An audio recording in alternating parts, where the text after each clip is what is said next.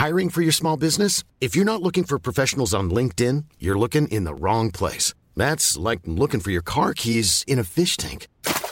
LinkedIn helps you hire professionals you can't find anywhere else, even those who aren't actively searching for a new job but might be open to the perfect role. In a given month, over 70% of LinkedIn users don't even visit other leading job sites. So start looking in the right place. With LinkedIn, you can hire professionals like a professional. Post your free job on linkedin.com slash people today.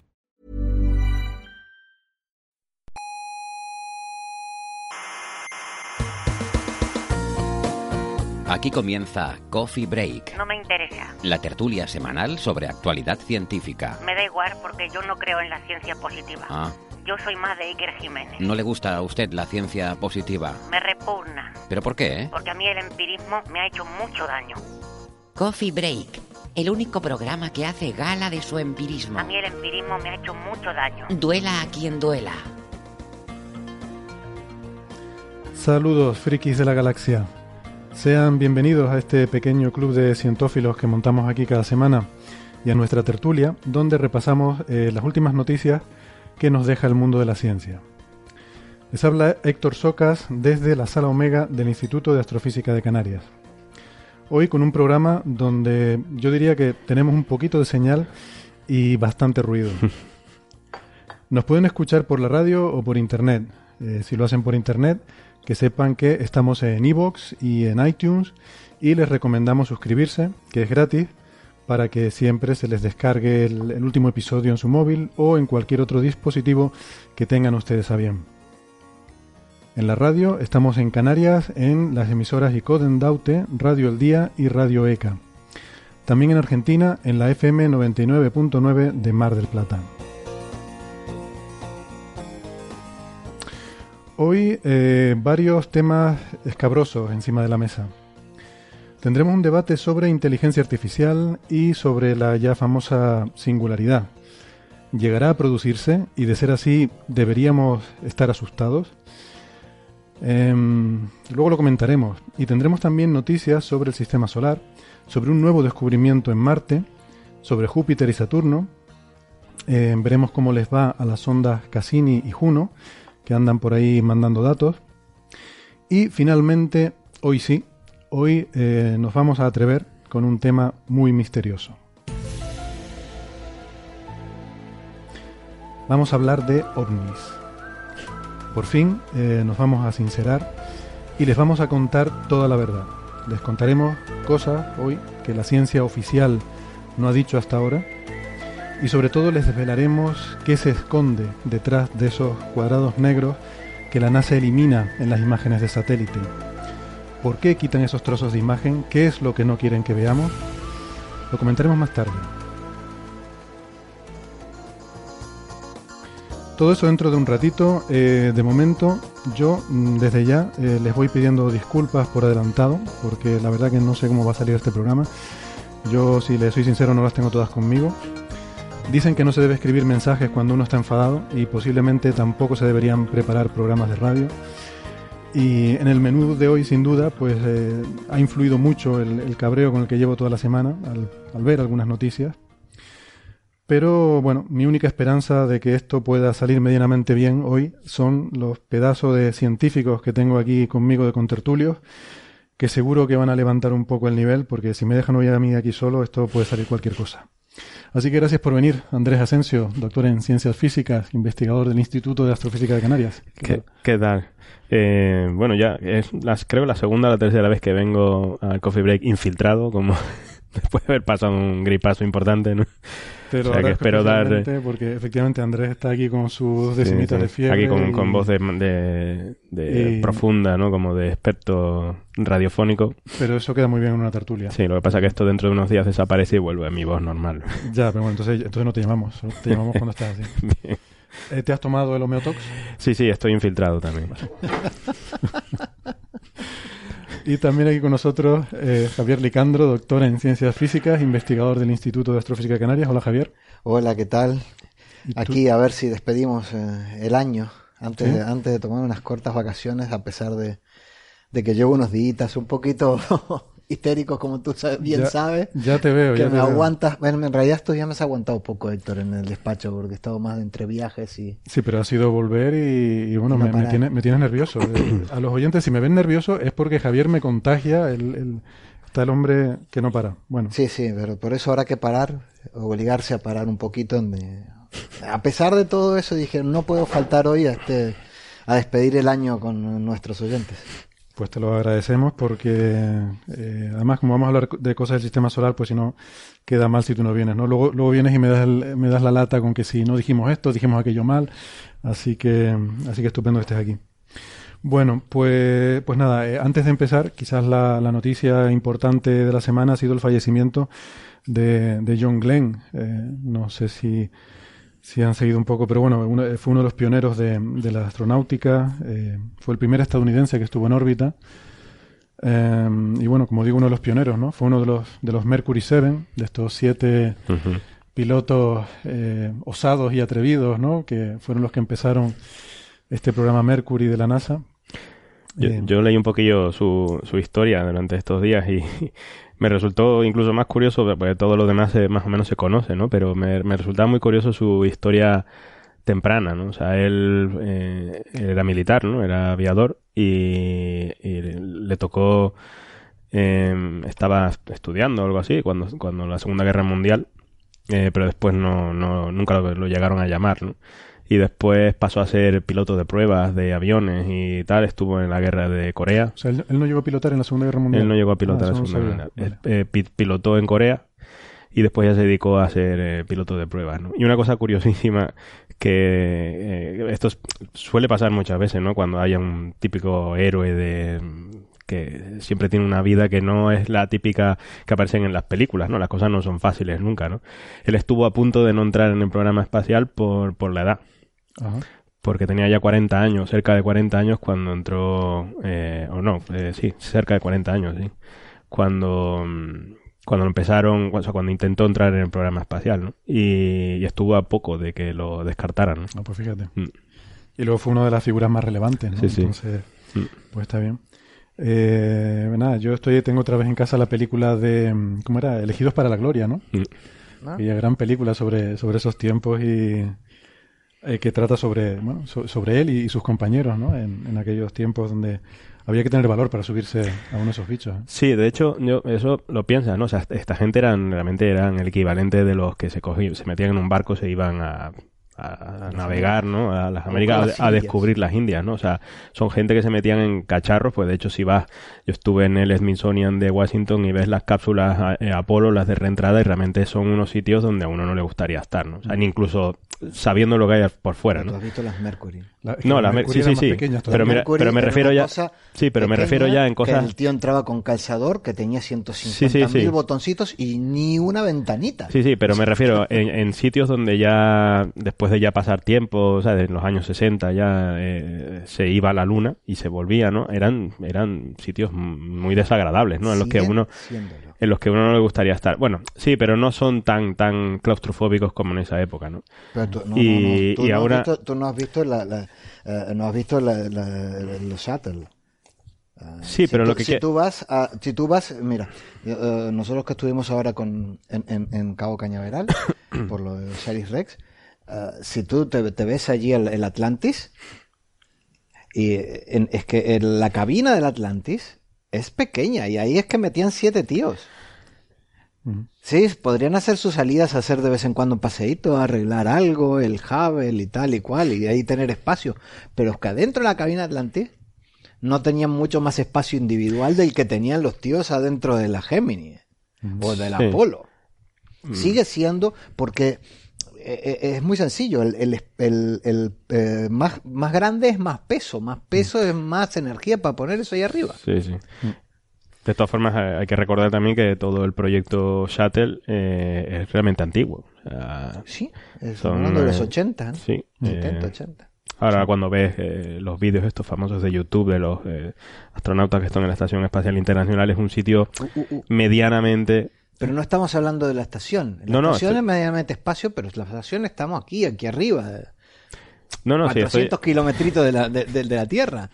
Eh, si tú te vas a mirar las cápsulas Orión, una cápsula Orión no es ni mucho más grande ni mucho más cómoda que las cápsulas Apolo. No, no, sí, o sea, no estoy y en eso van a mandar gente a Marte. Si no estoy intentando discutir nada de esto, simplemente digo que efectivamente en aquella época eran, un- eran unos tíos valientes, pero aún así ahora aún lo siguen siendo, ¿no? O sea, yo no me vería, no me en la, no me vería en la situación de hacer una cosa como esa, ¿no? Yo creo que además, aparte ya de lo claustrofóbico de la cápsula y de lo pequeñas que eran y de tal, yo creo que además es la cosa de la incertidumbre, ¿no? Porque hoy en día eh, un astronauta pues sabe que, claro, tiene muchos riesgos, pero bueno, ya se ha hecho antes, Mm. pero claro, en aquella época era todo tan nuevo.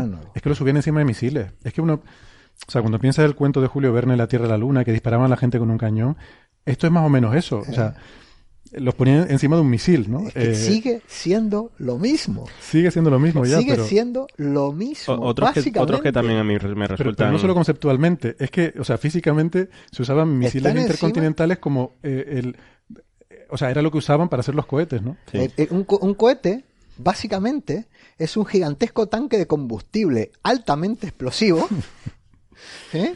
Son toneladas y toneladas y toneladas de combustible altamente explosivo en un tanque que tiene en la base un motor, o, o varios, y, en, y arriba del tanque, en una capsulita muchísimo más chica que todo el resto, es donde meten a la gente. Claro. Sigue siendo básicamente el la misma historia. A mí unos que no, mm, ahora se empieza a hacer un poco de homenaje a ellos, ¿no? A mí los que realmente también me parecen héroes son los ingenieros que se arriesgaron a hacer los estudios de estas cosas. Aparte de esta gente se ponía detrás de, se ponía en el cacharro que habían diseñado unos ingenieros.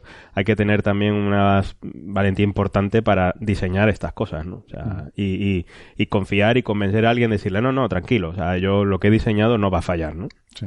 Eh, hay que ser muy valiente, ¿no? Y, y, y además que, bueno, tampoco me quiero entretener mucho en esta noticia, pero sobre todo en el clima que había, eh, hay motivos para pensar que todo era un poco precipitado. Eh, o sea, que no se tomaba el tiempo para hacer bien las cosas con todas las pruebas porque estabas en una carrera. Ya. Estás en una carrera y una cuestión de, bueno, vamos a ver, esta gente yo creo que tenía mentalidad de soldado, de sacrificio por la patria Sí, y estas cosas. ¿no? Igual que los soviéticos en aquel momento. O sea, esto era a lo que saliera. Eh, o sea, Mm. había que hacerlo rápido, ¿no? Eh, Bueno. eh, unas palabras sobre, sobre Glenn, ¿no? Claro. Eh, el- eh, este tío, este, aparte de que, de que fue el primero en orbitar la Tierra, americano en orbitar la Tierra y bla, bla, bla, Bueno, sí, americano también, sí. a, lo- a, los, a los 78 años se volvió a subir a, a uno de estos que además ya sabían que reventaban porque ya se les había reventado uno. Con 78 añitos se volvió a subir a un, a un medio en un viaje que, que, que es muy este, incómodo, pero en un medio en que es este, este, bastante agresivo con el cuerpo humano. Y él Mm. tenía sus 78 años cuando lo hizo. Champó. Ah, y una cosa, y este hombre luego tuvo una larga carrera política, fue senador, Senador. demócrata, creo que por el estado de Ohio. Y una cosa que quería... Sí, no puntual- estuvo metido en un escándalo también, ¿no? que, eh, Junto con John McCain, que sí. sí, era alguna Sí, sí. historia de un dinero... Sí, fue uno, o sea, es su parte negativa. Bueno, pasemos vamos sobre eso. un. Pasemos eso como cualquier persona que se muere nunca tiene a- nunca había hecho nada mal, nada mal, ¿no? Bueno, este se ha ganado el derecho de tener eh, una cierta, ¿no? un cierto beneficio de la duda, vamos a concedérselo, por todas las cosas buenas que ha hecho. Pero una cosa que sí quería decir es que este hombre fue el, el mayor em, agente en el desarrollo del tratado em, de no prol- proliferación nuclear, tengo entendido, eh, por parte de Estados Unidos. Y, y esto me mm, viene a colación de lo que hemos comentado en otros episodios sobre cómo la exploración espacial es una empresa que nos da un sentido de especie humana, realmente como especie, y de, y de difuminar eh, barreras políticas, de fronteras y demás, ¿no? Mm. Entonces no me parece sorprendente que sea justamente una persona que ha vivido eh, en, el, en el auge de la carrera espacial quien lidere una cosa de este tipo, ¿no? Porque es capaz de eh, entender que los que están al otro lado son eh, otras personas. Sí, ¿no? sí, o sea, que la sí. perspectiva cósmica es probablemente uno de los grandes beneficios que nos da eh, la exploración espacial y, bueno, la ciencia en general. También otras ramas de la ciencia tienen esa capacidad, ¿no? De hacernos ver el ser humano como, como una especie. Eso es una cosa interesante, ¿no? Porque, de hecho, si lo piensas, eh, el- el propio ejército de un, de un país que hace cosas difíciles, ¿no? O sea, son, tienes que hacer misiles que vayan, sean intercontinentales y no sé qué, tiene que entender que los, el otro, el otro bando eh, también tiene ese mismo tipo de, o sea, ellos están en exactamente en la misma dificultad, entonces no entiendo, siguiendo esa filosofía del, no sé si el bien común o lo que sea, ¿no? O sea, el poder ponerte en la piel del otro, eh, y decir no están haciendo cosas igual de complejas que nosotros, eh, debería ser también un camino hacia, hacia la no proliferación militar, ¿no? Pero en cambio para los ejércitos debe ser que tienen algún problema de que no son capaces de ponerse en la piel del otro, ¿no?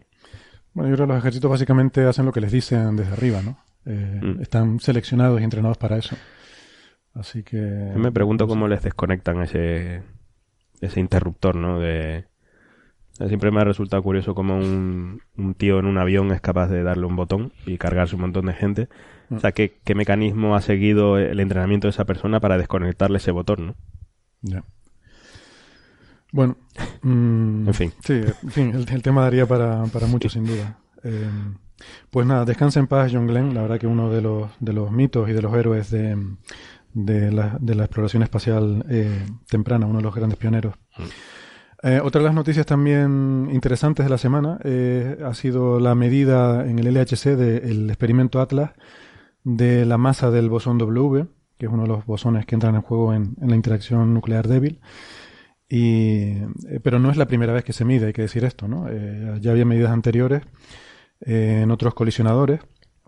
Em, pero esta creo que es la más precisa y está en bueno 80.370 más o menos 19 megaelectronvoltios que bueno está muy bien y hombre tiene es, es una noticia esta un poco que te deja en frío porque eh, concuerda perfectamente con la, el modelo estándar la predicción del modelo estándar y entonces pues bueno no hay no hay física nueva aquí no bueno, y ahora eh, a mí me gustaría mm, retomar un tema que, que salió en el episodio de la semana pasada en el que yo no estaba. La verdad que lo, lo escuché con gran atención ese episodio, me encantó.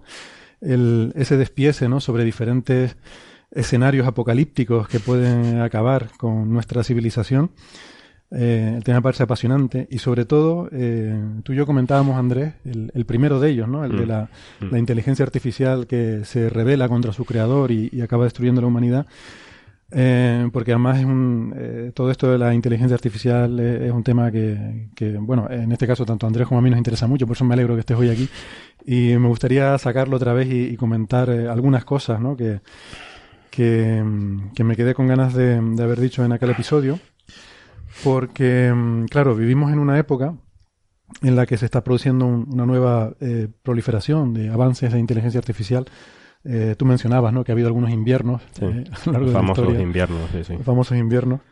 Eh, me hace mucha gracia la, la expresión esa, ¿no? De los inviernos. Pero yo creo que con esto de la inteligencia artificial hay una, eh, bueno, creo yo, no es una opinión personal mía, que mm, está un poco distorsionada la percepción que tenemos de lo que va a ser el futuro de la inteligencia artificial, sobre todo debido a, a las películas de ciencia ficción, ¿no? Que por supuesto para hacer una película, pues tienes que tener un escenario muy dramático y muy catastrofista, y a ser posible tienes que tener un malo, eh, muy malo y muy, muy desagradable, ¿no? Entonces, es un poco la versión moderna del, del monstruo de Frankenstein, ¿no? O sea, un, monstruo creado por el ser humano que, que acaba eh, volviéndose contra su creador. Pero yo este es un tema que he estado pensando bastante, ¿no? Y, y se me ocurrieron algunas ideas que yo, yo pensaba que, que eran ideas que se me habían ocurrido a mí y que era muy guay porque era muy listo. Eh, hasta que luego te pones a leer y estos días, ¿no? Como quería hablar de esto en el programa, digo, voy a ponerme a leer un poco lo que hay por ahí. Y claro, como suele pasar, cuando te pones a leer, lo que hace la gente te das cuenta de que no, de que no eres tan listo, ¿no? de, que, de que cualquier cosa, si cualquier cosa se te ocurra, eh, probablemente o es una tontería Sí. o ya se le ha ocurrido a O mucha se le gente a alguien. Claro. Entonces, bueno, por lo menos se ve que no es una tontería porque, porque sí que hay bastantes trabajos sobre esto, incluso artículos de investigación que podemos comentar un poco. Eh, y es lo que yo llamo la falacia de Spock. Y esto sí creo que es mío. Así que eso no lo he visto El nombre. puesto en ningún sitio, el nombre. Y, y consiste en lo siguiente. Vamos a ver, si nosotros tenemos... eh, saco a cuento lo de Spock porque, bueno, en Star Trek se supone que es este acompañante, ¿no? De, de- de los protagonistas de la serie, eh, pero que supone que es un ser que no tiene emociones, ¿no? Eh, se basa puramente en la lógica y no se deja conducir por emociones humanas ni sentimientos. Eh, bueno, aquí hay sus matices porque, claro, evidentemente no es totalmente vulcaniano Spock, ¿no? Creo Sí, que él, es sí. un poco... Sí, estaba, tenía su, su madre o algo así, ¿no? Era de otra raza, ¿no? Era medio, Era no, medio humana, elfo, ¿no? pues era medio vulcaniano. Medio, medio vulcaniano. Eh, pero bueno, la cuestión es que mm, si, si tú supones que tienes un, un ser que, que no tiene ningún tipo de emociones ni de sentimiento, eh, a mí lo que se me ocurre pensar es que una criatura así no haría absolutamente nada. Estaría sentado simplemente mm, pensando en las cosas y llegando a la conclusión de que cualquier cosa que hagas, pues ¿para qué? Sería totalmente fútil, ¿no? Y entonces no basta eh, cuando uno piensa en cosas de inteligencia artificial que pueda ser eh, auto independiente y, y auto eh, sostenida, que, que aprenda autónomamente y tal, debe tener también motivaciones. Es que nosotros solemos pensar eh, o, o solemos obviar el tema de las motivaciones porque ya las tenemos de serie, las tenemos de fábrica en forma de instintos y de, y de emociones que, que sentimos, ¿no? Que al final, cualquier cosa que uno hace, si uno empieza a pensar, bueno, ¿por qué haces esto? Por tal cosa, ¿vale? ¿Y por qué? ¿Y por qué? Si empiezas como los niños pequeños a preguntar, ¿por qué? ¿Por qué? ¿Por qué? Al final de esa cadena de por qué, el, el momento en el que ya no te, no te quedas, eh, no tienes respuesta es porque hay algo emocional. O sea, quieres hacer algo porque, eh, por alguna razón, hay algo instintivo que te impulsa a hacer eso, ¿no? Sí, lo que pasa es que nosotros, con, si nos pensamos como máquinas, ¿no? El, digamos, eh, toda la biología superior, ¿no? Eh, en el fondo partimos también de moléculas, ¿no? O sea, somos también hechos por cosas que aparentemente no tienen ningún tipo de motivación, ¿no? Entonces, en algún momento la hemos, la hemos alcanzado, ¿no? Entonces, yo, mi, mi, mi idea en esto, eh, me- más o menos lo hemos hablado también alguna vez, es que eh, en algún momento una inteligencia, mm, en este caso sintética, ¿no? creada de ordenadores o electrónica o como quiera que sea, tiene que alcanzar el, mo- el momento en el que, eh, como dices tú, le interese hacer algo, le interese crecer, ¿no? Entonces, una de las mm, razones obvias eh, que también está basado un poco en el libro este del gen egoí- egoísta, ¿no? O sea, es pura eh, supervivencia, ¿no? O sea, para sobrevi- sobrevivir es, simplemente ya una motivación suficiente como para poder para evolucionar, ¿no? Eh, y eso es biológicamente aparentemente ha funcionado, ¿no? O sea, todas las especies biológicas, desde las bacterias hasta subiendo en la, en la escala de complejidad, intentan sobrevivir, ¿no? Claro, pero ahí es porque hay un efecto de selección natural, que es a lo que yo voy, ¿no? O sea, esos, esas motivaciones básicas que tenemos, al final, eh, llevándolas muy al, al final, han sido eh, grabadas en nuestros genes por selección natural. O sea, tienes que tener un instinto de sobrevivir porque si no, eh, la selección hace que te extingas y aparece otra especie que sí quiere sobrevivir, ¿no? O se prolifera otra especie que sí quiere sobrevivir.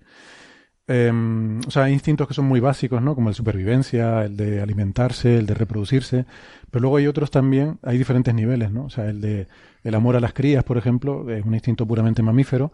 Es una razón también por la que, o sea, la razón por la que nos preocupa el apocalipsis no es porque nos vaya a pasar a nosotros, sino porque queremos que nuestros descendientes continúen, ¿no? Y, y prosperen. Sí, pero por ejemplo, esta, esta escena famosa de 2001, ¿no? Cuando está Hal ahí intentando, diciendo, diciendo al otro que qué pasa y no sé qué historia, y el otro va a, des- a intentar desconectarlo, eso es justo una motivación, ¿no? O sea, eh, si, Hal llega a tener, a lo mejor no en una escala de tiempo tan pequeña como un, digamos, el llegar y desconectarte, ¿no? Sino si potencialmente durante una serie de tiempo eh, el ser humano es capaz eh, la- digamos, la inteligencia artificial es capaz de llegar a un cierto nivel, ¿no? Y ve que el ser humano o quien sea eh, le ocasiona un peligro porque puede desconectarla, digamos, ¿no? Como sea. Eso es una motivación, ¿no? Para avanzar en- adelante, ¿no? O sea, sé que es un poco... eh, Esto siempre es un poco argumento... De ciencia Termi- ficción, ¿no? Termina- Terminator, ¿no? Pero, pero bueno, No, pero fíjate que es un buen ejemplo justamente de lo que yo estoy diciendo, porque y además tenía que apuntado a sacar el tema 2001, porque ahí sí que me parece que, eh, eh, o sea, que Arthur Clarke, siendo el genio que es, es capaz de poner este tema de inteligencia artificial, etcétera, etcétera, de una forma que a mí sí que me resulta eh, creíble, por una razón, y es que en realidad HAL, eso no se ve tanto en 2001, sino luego en 2010, HAL lo que tiene es una motivación por llevar a cabo la misión. O sea, la obsesión de HAL, como se ve a lo largo de toda la serie, es la misión. misión. Entonces, ahí la, la impresión que da es que eh, HAL se ha programado para ser una inteligencia con una motivación básica que es la misión. De hecho, en 2010, HAL se sacrifica por el éxito de la misión. Porque su motivación principal, no sé cómo se la habrán eh, eh, imbuido, pero su motivación principal es el éxito de la misión, ¿no? Y entonces, en ese sentido, es capaz tanto de sacrificar a la tripulación en la primera eh, película o en el primer libro, porque se ve que realmente eh, ahí no se entiende, ¿no? Pero luego lo explican después como que hay un conflicto eh, porque ahí los militares habían metido basa con no sé qué, pero Hal se encuentra con un conflicto entre la tripulación y el éxito de la misión y decide que la tripulación es sacrificable. Ya, pero en ese caso yo siempre he visto más interesante las motivaciones emergentes, ¿no? Que salen aparentemente de la nada, ¿no? Simplemente por emergencia, ¿no? Eh, en una cosa como esta, pues te- nos tiene que hacer eh, suficientemente inteligentes como para no darles motivaciones programadas a las máquinas, ¿no? Porque nunca sabes eh, por dónde te puede salir, ¿no? Eso- Las peligrosas realmente son las, las emergentes, porque son completamente eh, impredecibles, ¿no? Eh, que fue un poco lo que entiendo yo que pasó en el, en el pla- planeta Tierra, ¿no? O sea, había, aparecieron motivaciones emergentes que, mm, que no, no se esperaban, ¿no? Pero yo Pero discrepo para, para, para evitar estas cosas como la de Hal, están las tres leyes de- de la robótica. Sí.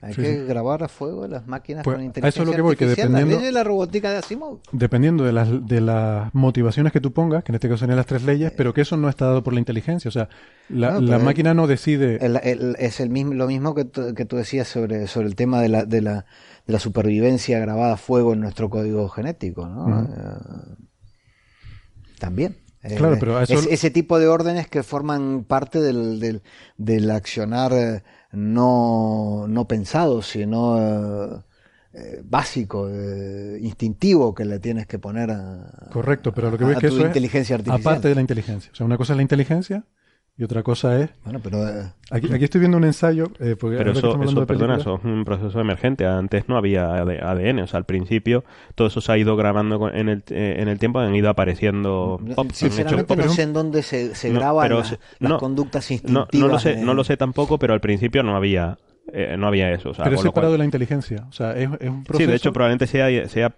anterior, ¿no? Pero Mm. eh, Es anterior y es independiente. O sea, lo que quiero decir es que una cosa es la inteligencia y otra cosa es las motivaciones, que bien sea por selección natural o porque tú se las pones ahí en el código o lo que sea. tiene, o sea, yo en eso estoy de acuerdo contigo de que probablemente hace falta una motivación. La, la cosa es que yo creo que las motivaciones pueden ser eh, emergentes, pueden aparecer y crearse y automáticamente si tienes una inteligencia con motivaciones, pues eh, hay que tener cuidado, ¿no? Pero yo creo que el desarrollo de la inteligencia humana, por ejemplo, no ha cambiado nuestras motivaciones. O sea, en el fondo, nuestras motivaciones siguen siendo, cuando propagas la cadena de por qué, siguen siendo a los instintos eh, básicos que tenemos desde hace millones de años, ¿no? Que son desde, a, lo mejor los más sutiles son más difíciles de reconocer, pero siempre es eh, progresar en la escala social, que es igual que los lobos, igual que cualquier animal gregario.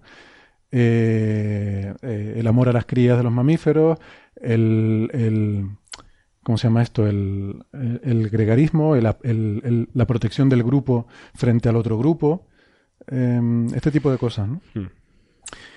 Eh, estaba leyendo un, un ensayo de, de un autor que se llama Ed Boyden en technologyreview.com y me hizo gracia que él, en vez de este ejemplo de 2001, él cita el ejemplo del autostopista galáctico y, y el androide deprimido, este Marvin, que es súper inteligente eh, y está siempre sentado en una silla quejándose de las cosas, ¿no? Porque lo que decía antes, ¿no? Si tú te pones a pensar y calculas total dentro de 4.000 millones de años el sol explota y todos nos vamos a tomar Mm. por saco, pues. ¿por qué hacer nada, no? Y el hombre está siempre deprimido porque... Y él plantea que uno de los posibles escenarios de la inteligencia artificial es que efectivamente decida que nada vale la pena. O sea, nosotros tenemos instintos a lo mejor irracionales por hacer cosas y prosperar y avanzar, pero a lo mejor si lo piensas desde un punto de vista muy, eh, muy racional, a lo mejor efectivamente no vale la pena tampoco, ¿no? Porque todo va a desaparecer. Bueno, es una forma un poco... Mm. A mí lo que me preocupa, ¿sabes cuál es mi escenario eh, apocalíptico sobre la inteligencia artificial? Es justo el contrario. Que yo pensaba que era una cosa que me había inventado y resulta que no, que está también en los papers estos. Y es el, el escenario que lo llaman aquí de la, la niñera con el, el- el goteo de dopamina. Que es simplemente que eh, programamos máquinas y les ponemos las leyes de que lo primero, lo más importante es proteger al ser humano. Lo segundo es que el ser humano sea feliz. Lo tercero es que, que estemos a gusto. ¿Vale? Mm. Esas máquinas llegan a dominar el mundo, nos van a coger, nos van a meter en una burbujita. En el mejor de los casos nos van a tener como en la película de Wall-E esta, que iban...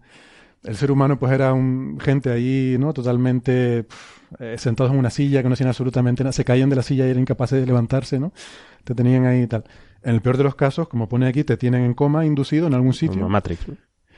Y esa, exacto, esa es mi idea. Hubiera sido un argumento estupendo para haber hecho Matrix basado en eso. En vez de lo de la, La la tontería de la pila. pila, que, que eso es una absurdez, hubiera sido filosóficamente mucho más interesante esa idea, ¿no? O sea, Matrix es una sociedad en la que las máquinas nos tienen drogados en un mundo donde somos felices Bueno, en cualquier caso, No, no, no. eso, los dos, tanto ese como el, el, el, term- el típico Terminator, ¿no? Skynet y no sé qué, a mí me dan exactamente el mismo miedo los dos, ¿no? En unos, bueno, en unos eh, vamos a tener que coger armas y en el otro, Ah, bueno, A mí me da más miedo el, más. el otro. Porque el de Skynet por lo menos es divertido. Eh, una, una vez más, la muerte si- por aburrimiento es, es mucho peor. sí. si, si tú programas eh, las cosas de modo de que eh, tienen que obedecer al humano y no pueden hacer daño a los humanos, Eh, yo no creo que sea tan obvio, ¿eh? Porque... y siempre tener una llave de on-off. Sí, pero es que, de hecho, de hecho ya esto lo comentamos hace unos cuantos capítulos, ¿no? Eh, hay gente, o sea, matemáticos trabajando en cómo, cómo hacer esa llave on-off, ¿no? Ese botón rojo de parada.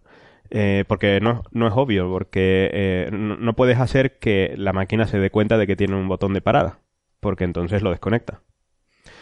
O sea, la Eh, cuestión es, estamos hablando de una situación en la que estos bichos son más inteligentes que tú. Sí, sí, o sea, no, y no están es... en la no es un aparatito aquí, o sea, está, están en la nube, están es una inteligencia distribuida. Sí, sí, pero si, si tú lo haces, si, tú lo haces eh, para que eh, ante determinadas órdenes específicas dictadas por un ser humano tengan que obedecer y no tengan opción, No, pero eso yo creo que es un poco pensando en cómo se programa actualmente los ordena la- la- las, digamos las máquinas, ¿no? O sea, son completamente eh, fieles a nosotros y siguen los pasos uno tras otro, ¿no? Pero, pero mm, la idea es que, que las propias máquinas se vayan empezando a programar solas, porque de hecho probablemente sean mejores programando que nosotros, ¿no? Eh, Sí, pero entonces, si hay una fracción haces- de código que tú le obligas a que esté presente. ¿Qué le, qué le evita en saltárselo? todas, O sea, No, no, si tú, si, si- tú te das una, una- tienes una fracción de código que específicamente, de manera eh, pues, que esté, que esté en... eh, Pero esto, olvídate, Eh, olvídate de código. Esto no es código. O sea, aquí estamos hablando de cosas como redes neuronales. Eh, Sí, esto no es sí. código. O Esto sea, es esto, la piratería. La, mm, eh, la gente pone eh, los programas de ordenador, vienen con unas llaves que son, se supone que eh, necesitas la llave para, para mm, activar el programa y a los 15 días está en internet dando por ahí vueltas el- la forma de saltársela. O sea, yo eso no lo veo, ¿no? O sea, no, no estoy seguro, de hecho, que se pueda hacer una, un, un botón rojo tan de forma tan segura, ¿no? Y por eso, de hecho, hay matemáticos, pues es un problema mm, bastante complicado, ¿no? De hacer un sistema eh, en el que, o sea, a lo mejor ni incluso nosotros mismos lo tenemos, ¿no? Un sistema de auto apagado, pero no lo sabemos. Eh, ha dado miedo eso, ¿eh? Ha dado miedo. cosa, a lo mejor hay alguna cosa que si empezamos a meternos ahí nos Ha dado miedo eso, ¿eh? Y luego hay otro tema ya, pero es- este ya es bastante más filosófico, ¿no? Y es el siguiente. O sea, cuando hablamos de escenarios apocalípticos, estamos hablando en, en un espacio de tiempo breve, ¿no? Porque yo creo que todos tenemos asumido que eh, por evolución podemos evolucionar a otra cosa. Aunque, bueno, la selección natural ahora mismo está parada, pero bueno, ese es otro, esa es otra historia. Pero suponiendo, o sea, no nos resulta, mm, o sea, no nos vamos a poner tristes si pensamos que el día de mañana, en vez de seres humanos, somos otra cosa, otra versión eh, evolucionada del ser humano. Entonces, si el ser humano se extingue, pero porque ha evolucionado otra cosa, pues eso no nos, no nos resulta tampoco una cosa dramática, ni, ni hacemos películas eh, y decimos que es un apocalipsis, ¿no? Pero, eh, ¿y si lo vemos como que realmente esas máquinas inteligentes son la evolución del ser humano? Ah, o, ¿Y si realmente, como, como propone gente, como Martin Rees, es la, la evolución natural de las especies biológicas? En algún momento, cuando adquieren inteligencia, pasan... Esto realmente es... O sea, si pensamos, la vida lleva miles de millones de años en la Tierra y de repente en una fracción, en un momento brevísimo, en mil años, hemos pasado prácticamente de ser humanos sin pelo a estar hablando ya de estos conceptos de máquinas inteligentes, ¿no? Mm. Entonces es posible que haya un- una transición de fase de la biología a la inteligencia sintética por la que se pasa, ¿no? Y, y dice él que probablemente la mayoría de las civilizaciones que hay por ahí en el universo están en forma de inteligencia sintética, ¿no? O sea que el estado de, de especie biológica inteligente es un estado muy breve en la evolución de una especie. Eh, eso tampoco me horroriza, o sea, no lo veo como un concepto, de hecho lo veo bastante razonable y no, no es algo contra lo que, en fin, no me parece una perspectiva aterradora, ¿no? Todo lo contrario, lo, lo veo con cierta... Yo mientras no pase en nuestra, en nuestra vida. Claro, no, tiene que pasar en escala de tiempo, claro. tiene que ocurrir lentamente, ¿no? Para que sea evolución. O sea, esa es la historia. Si las máquinas nos aniquilan por revolución, eh, no nos gusta. Sí, pero date cuenta de Pero eso. si nos aniquilan por evolución, no lo veo mal. Sí, lo que pasa que no es el- ya no es una evolución biológica, ¿no? O sea, sería la primera vez que existe, al menos en el planeta Tierra, una evolución de este tipo, ¿no? De, de un algo creado por otra por otro animal que no está basado en principio de- en nada biológico, ¿no? Sí, bueno, no sé, es la típica, o sea, no- es difícil de predecir qué es lo que puede pasar cuando no ha pasado nunca, ¿no? No, o sea, no estoy intentando predecirlo, No, sino no, me refiero- pensar si, si me parecería, o sea, me parece abominable o, o- o me pondría triste que eso ocurriera. Hombre, me pondría triste efectivamente el escenario Terminator, que en una en un plazo de tiempo de un más breve que una generación, las máquinas nos aniquilan. Pero si las máquinas nos sustituyen en escalas de tiempo progresivas de varias generaciones y es una evolución y no una revolución, pues yo lo veo como algo hasta hasta que probablemente sea lo, lo razonable que ocurra, ¿no? Sí, no sé, yo tengo sentimientos encontrados con, con respecto a eso, ¿no? O sea, yo las máquinas siempre Busca las he tus visto... motivaciones internas. No, o sea, las máquinas siempre las he visto desde, desde siempre son una ayuda para nosotros, ¿no? Desde que se inventó el martillo y, y las piedras, ¿no? Para dar golpes, ¿no? Eh, entonces, pasar de eso a que pasemos a ser un martillo, o sea, nuestra evolución es ser un martillo, eh, sí, es difícil de, de eh, admitir, ¿no? Pero bueno. Queridos oyentes, hoy me siento en la nave del misterio. Uy, Este programa, este programa ya ha derivado Pues no te queda de nada. una manera un tanto esotérica ¿No que visto- me supera. ¿No has visto los temas que teníamos para hoy? ¿Lo de los ovnis? Eh. Madre del amor hermoso, Bueno. por favor. Vamos, vamos entonces con... eh, bueno, no sé, no sé si tenemos más cosas. Bueno, hay un comentario aquí de un oyente que dice que la evolución biológica sirve para solu- solucionar problemas, en- supongo en su momento. Y que llegado el, punto en el que estamos, la bio- evolución biológica es demasiado lenta y por lo tanto se sustituye por la, por la tecnológica, ¿no? Eh, sí, yo Sí. es que lo veo casi como inevitable, ¿no? Pero, pero ah, no, lo, no lo digo inevitable en un sentido así como, como sombrío y triste, ¿no? Sino... eh, o sea, decir que mis descendientes son personas con seis dedos que juegan a la PlayStation de forma mucho más eficiente o que es una inteligencia distribuida en el mundo que... pues no, eh, no sé, no, no lo veo mal. Son, bueno, son nuestros descendientes, que les vaya bien, yo qué sé. en un caso o en otro le- les, deseo lo mejor. Sí, bueno, como comentaba yo la semana pasada, siempre hay gente que, que, que intenta eh, buscar formas de evitar este, este, esta singularidad, ¿no? O sea, incluso de razones económicas, ¿no? De que no existen... eh, un poco lo que decías tú, ¿no? O sea, en algún momento nos volveremos... eh, o sea, las máquinas harán tanto trabajo nuestro que perderemos la motivación justo para... Mm. Y si no, se ha- si no ha surgido esa singularidad en ese momento, pues probablemente no vaya a pasar nunca, ¿no? Porque, porque no, no tenemos esa motivación para seguir eh, profundizando en, en- en la evolución tecnológica, ¿no? Sí. Aquí por ahí, de hecho, uno de los artículos que leí sobre el tema, pero bueno, ya no, no, no nos vamos a liar más, hablaba también de eso, ¿no? Que una de las posibilidades es que esto no sea una, una singularidad, sino que sea un- lo que se llama un punto fijo en matemáticas, ¿no? Mm. Una, una especie de, situ- de situación metaestable en la que... mm, En el que nos va y quedemos siempre ahí, ¿no? Sí, un- hay un estancamiento y tal, pero bueno. No lo, no lo sabremos, pero vamos, no, no me preocupa excesivo todo ese tipo de escenarios. O sea, insisto, me preocupa más el escenario de em, de, de Wally, ¿no? El de la, la niñera de dopamina y esas cosas. Sí. Eh, casi que prefiero que nos aniquilen a que nos conserven mm, felices en una burbujita y metiéndonos dopamina en las venas para, no sé. Eso es una cosa que hablamos alguna vez, ¿no? De si el ser humano, por ejemplo, podría no hacer nada. Y esa es otra, si vemos una sociedad en la que nos dan todo, mm, ¿nos quedaríamos así y seríamos felices?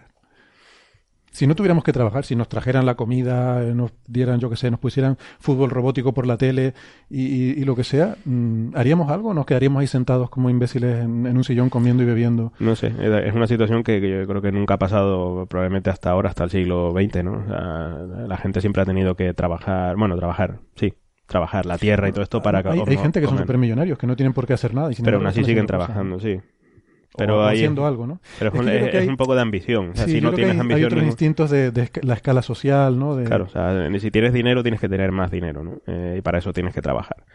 Mm. Eh, si no existe el dinero eh, y no y vas quitándote motivaciones, no sé, yo me parece que lo hemos hablado, me da la impresión de que el ser humano es capaz de no hacer nada, pero pero a lo mejor perdemos bastante, digamos, lo que nos caracteriza, ¿no? No sé. Bueno, pues venga, vamos a volver un poco a la Tierra entonces, o al sistema Volvamos- solar. volvamos a la Tierra. Uh, volvamos al sistema solar. Vamos a ir cambiando de tema, venga. Eh, en Marte, Curiosity, eh, de hecho creo que se anunció ayer, eh, ha encontrado boro en Marte. Boro, que uno diría, bueno, boro, ¿y qué más me da a mí el boro, no? Yo no entiendo mucho de, de química ni de, ni de geoquímica, pero parece que esto está asociado, estos, em, estos depósitos de boro están asociados con la presencia de grandes masas de agua líquida, ¿no? Agua que pudiera haber hace mucho tiempo. Mm, Al parecer el boro es extremadamente soluble en agua. Y, y, bueno, siempre que en la Tierra se ha encontrado boro suele estar digamos, en las capas superficiales y asociado a donde había agua en- anteriormente, ¿no? Entonces hace uno la, la extrapolación y bueno. O sea, el eh, sí. O sea que concluimos entonces que en esos sitios donde se han encontrado boros que había eh, grandes masas de agua y nos confirma un poco la, la sospecha Sí, que hemos y- tenido y- de y- Marte. Y, ¿no? De- que sospechas que debe- debería estar eh, haber una cierta temperatura, con condiciones como para Hmm. Sí. desarrollar vida y demás. Al Pero bueno, siempre estamos hablando de cosas muy indirectas, ¿no? sí. De hecho, al parecer... Pero son eh, ya muchas evidencias, evidencias indirectas que nos hablan de océanos en Marte, sí, ¿no? sí, sí, claramente, claramente al final tú apuntas a que has tenido, claramente has tenido agua líquida en la superficie, en un planeta que ha cambiado eh, su fisonomía eh, y su atmósfera enormemente durante su vida, ¿no? Sí, de hecho, al parecer eh, hay indicios, ¿no? No, no está comprobado, ¿no? Que el, el boro em, fue importante en, eh, en el desarrollo de, la vida en el, en, el, en el planeta Tierra, ¿no? Porque al parecer hay experimentos, eh, de estos experimentos, digamos, de primeros principios, ¿no? En el que pones los ingredientes de, para formar ADN e intentas que se forme, ¿no? Em, y entonces el, el ADN y el ARN al parecer son em, no son estables eh, directamente en, en- en agua líquida eh, y al parecer el boro por alguna razón que no, que no llego a entender eh, estabiliza la formación de ARN en un medio acuoso ¿no? entonces eh, al parecer podría formar parte de la estabilización de, del ADN O sea que el ARN en agua se disuelve si no tiene... el. ARN sí, al parecer no es demasiado estable dentro de eh, un medio acuoso eh, mientras se está formando o algo así. Y, y al parecer la presencia de boro estabiliza mucho eh, eso y entonces hace que el ARN sobreviva al tiempo suficiente como para evolucionar. ¿no? O sea, ya solo nos faltaría, cuando estamos intentando buscar vida en otro sitio, ya eh, además están intentando buscar carbono, CO2 en la atmósfera, no sé qué. ahora a, a buscar boro también. Es curioso, ¿no? Porque muchos de los, los elementos eh, eh, importantes, ¿no? Porque el boro tiene número atómico 5, ¿no? O sea, vivimos de los de, De- de- de de los cuatro sí sí de los más elementales menos mal. sí sí Pero- sí pero Menos poco- mal, si dependiéramos de los otros que, No, claro, o sea, que si- son trazas si- rarísimas. Si hubiera, si, no si- hiciera aquí. falta uranio, ¿no? Para estabilizar eh, la formación de ARN, pues bueno. No, No, ura- al- al uranio no, pero, pero el el boro no es realmente un elemento superabundante, ¿no? No, los más no. abundantes son los que van en múltiplos de cuatro, ¿no? No, Efectivamente, pero no es de los más raros. No, claro, porque es ligero. Eh, y al parecer además eh, to- eh, eh, la presencia de este de este boro en, eh, en sulfato de calcio me- mezclado con minerales de sulfato de calcio mm, mm, sería un indicio de que el agua aparte de estar a una cierta temperatura este estaría en un, con- tendría un pH entre neutro y alcalino que favorece si es un pH muy ácido tam- tampoco es este demasiado bueno.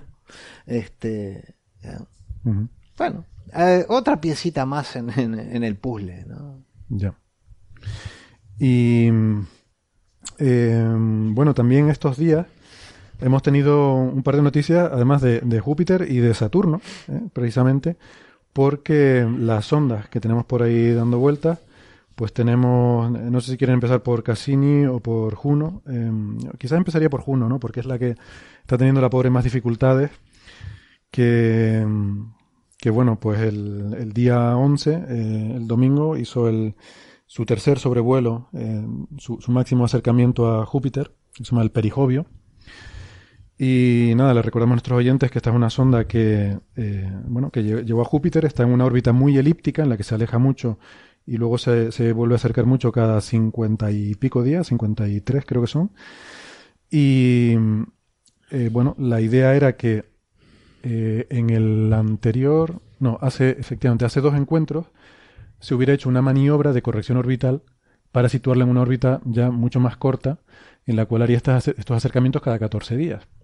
Pero se detectó un problema con una válvula eh, de, de gas de helio y entonces han preferido no usarla y no hacer esta maniobra. Con lo cual tenemos ahí a la pobre Juno en la órbita original y dicen que bueno, que van a, van a tirar para adelante así, haciendo la ciencia que puedan, pues esto cada 53 días acercándose. No sé qué les parece, si esto va, va a ser una pérdida grande de ciencia o, o qué. Evidentemente sí, ¿Tú crees que sí? evidentemente sí. Eh, pero de todos modos, lo que se va a poder hacer es brutal, porque eh, ahora mismo pasó a 4.100 kilómetros de la superficie. Esto es, le pasó rozando a- a- a- al, al planeta. Bueno, de la superficie, de la, de la atmósfera en De, realidad. sí, ¿no? de las nubes, ¿no? No podemos hablar de superficie en el caso de Saturno.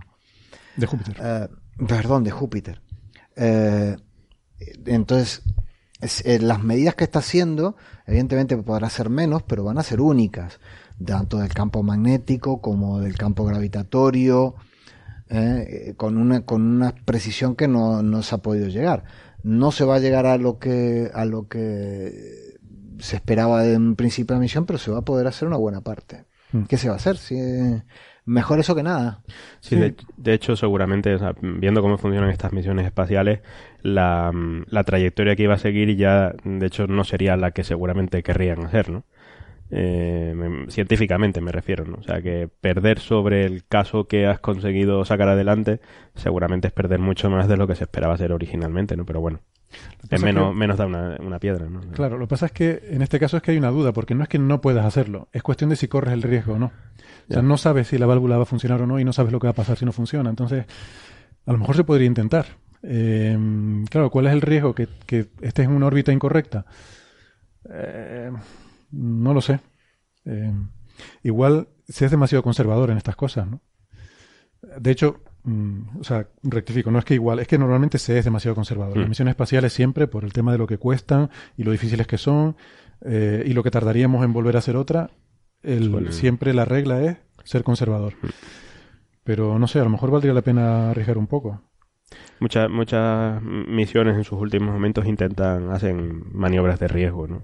Porque ya, bueno, eh, lo que puedes perder, eh, bueno, lo que puedes ganar haciendo algunas, a lo mejor una maniobra de riesgo lo puedes compensar con haberlo perdido, ¿no? Sí, pero yo creo que yo creo que lo que están intentando hacer, de hecho, el, el experimento de auroras no lo no lo no lo encendieron esta vez porque están eh, creo yo que es lo que están haciendo es priorizar la ciencia más importante antes de intentar ninguna cosa más arriesgada. Mm. O sea, Ah, ¿tú crees que eh, van a intentar primero tener yo resultados? creo que van a intentar primero eh, eh, este, asegurar, asegurar eh, cosas muy gordas antes de, de cambiar, a, tomar el riesgo de hacer algo que pueda Mm.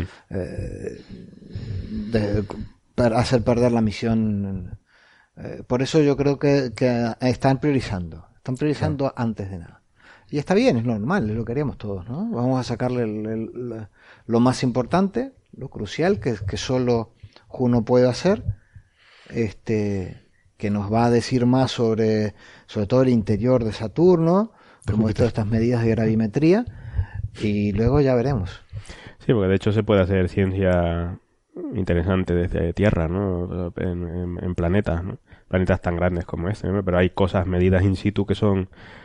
Tienes que ir allí, desde luego. Ah. De, de hecho, de ahí su nombre, ¿no? Eh, eh, la- la- yo insisto en el tema de la gravimetría porque si tú puedes de- determinar con, con mucha precisión pequeñas variaciones del campo gravitatorio del, planeta a medida que, que vas en distintas posiciones, distintas lati- latitudes y longitudes, eso te da una cantidad de información enorme sobre cómo es el, el planeta para adentro, que es lo Mm. más como difícil de obtener, ¿no? Sí. Que eso Eh, se hace con la Tierra, yo no lo sabía, pero Sí. eh, en la Tierra hay, hay satélites que van midiendo el campo gravitatorio terrestre y a partir de ahí van sacando cosas como, por ejemplo, las masas de hielo, el, el espesor de masas de hielo, simplemente a partir de, A partir de de medidas del campo gravitatorio. Sí, sí. Eh, eh, y es alucinante que vamos a poder empezar a hacer eso. en- creo que es Ya, la, bueno, nosotros partimos sobre que ah, esto es una masa que va variando la densidad uniformemente, no sé qué, a medida que nos vamos a la profundidad, pero eso es una primera aproximación. Claro. Esa es la vaca esférica y sin masa, ¿no? Claro. Eh, luego esto- te encuentras con que el campo no es tan, no es tan este, homogéneo, porque hacia adentro tam- tampoco la- aquellas capas son estrictamente capas de este eh, bien, bien homogéneas, este, con el mismo espesor, con la misma densidad en todas partes. Entonces, Eso te dice un montón del interior. Y esto es la primera vez que se hace en otro planeta, ¿verdad? O no sé si en Marte, Bueno, no, no se ha hace con las misiones. Cuando tú pones a orbitar una, una misión alrededor de, de un planeta, vas midiendo eh, los efectos del planeta en la trayectoria, te van dando las variaciones del campo, del campo este, Ya, pero no, pero no a un nivel como esto de que puedas mapear. Lo que pasa es que cuanto más cerca estás, cuanto más cerca orbitas, mejor puedes medir las pequeñas variaciones. Mayor es la precisión de tu balanza. Vale, pero no, ¿Sí? no he visto nunca que en ningún planeta se han hecho medidas de densidad interna del planeta basadas en eh, medidas gravitatorias. Sí, Que es lo que se va a hacer. Eh, Los modelos, los modelos, todos los modelos de, de interiores planetarios, la gravimetría es una Sí, entiendo. es, Marte, es- es- es parte fundamental. ¿sí? Vas, vas agregando el campo gravitatorio, lo vas este, eh, desarrollando con, como una serie, ¿sí? Con órdenes cada vez más, eh, más, más grandes que, que implican variaciones más pequeñas. Cuantos más órdenes puedes poner en la ecuación que te da en esa, de esa serie de- de- del campo gravitatorio, mejor estás entendiendo lo que pasa en el interior. Más detalle tiene. Más detalle tienes. ¿eh? Y obviamente se hace con todas las misiones que orbitan. Pero claro, cuanto más puedas. Y no es lo mismo orbitar en el Ecuador que orbitar, eh, que orbitar eh, hacer órbitas polares. Ya estás cambiando mucho más la latitud, por ejemplo. Entonces estás haciendo otro tipo de mapeado. Claro. Que es en parte lo que, lo que quiere hacer Juno. Hmm.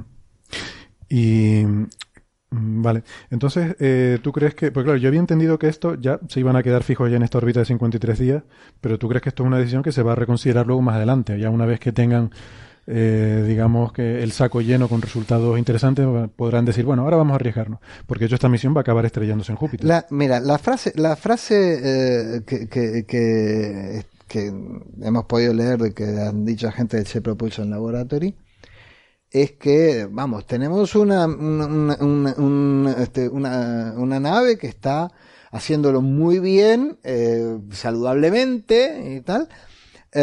No queremos, lo que no queremos es agregar un riesgo innecesario, así que nos iremos moviendo con cuidado. Vale.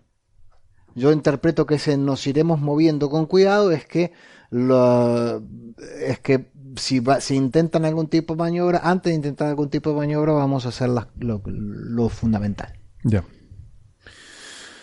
Y Bien. seguramente si, si ven que no se puede, no lo harán. No estoy diciendo que lo vayan a hacer. Se- lo, que, eh, lo que creo es, vamos a hacer lo, lo, lo- fundamental para ver si los riesgos que vamos a tomar son aceptables o no. No, y además hay que darse prisa, pues claro, esta nave está pasando esos cinturones de radiación tan intensos que es un poco imprevisible lo que puede pasar, ¿no? O sea, lo mismo, en cualquier día se fríe algún componente. Sí. Eh, claro, los instrumentos van muy apantallados y muy protegidos, pero es un riesgo que vas corriendo siempre en cada. Sí, en probablemente cada paso. no sea una nave que vaya a tener la vida de la Cassini. Sí, es No, que sí. Eh, Júpiter no es lo mismo que estar dando vueltas alrededor de Marte, ¿no? O sea, Júpiter es un cacharro muy gordo, ¿no? Y en una trayectoria polar. Sí, y está, bueno, se quedó poco más o menos cerca, ¿no? De ser una estrella casi, prácticamente. Yo creo que... Una nana marrón casi, si, ¿no? si- si yo hablo de, de- de- del, de los anillos de Van Allen, la, la mayor parte de los, de los oyentes tendrán una idea de lo que es el campo magnético de la Tierra y cómo, cómo por los polos nos entra un montón de, de, de partículas cargadas justamente por la orientación del campo magnético de la Tierra. Júpiter este es cuarto ahora mismo con un campo magnético infinitamente más intenso. Mm. Órdenes de magnitud más intenso.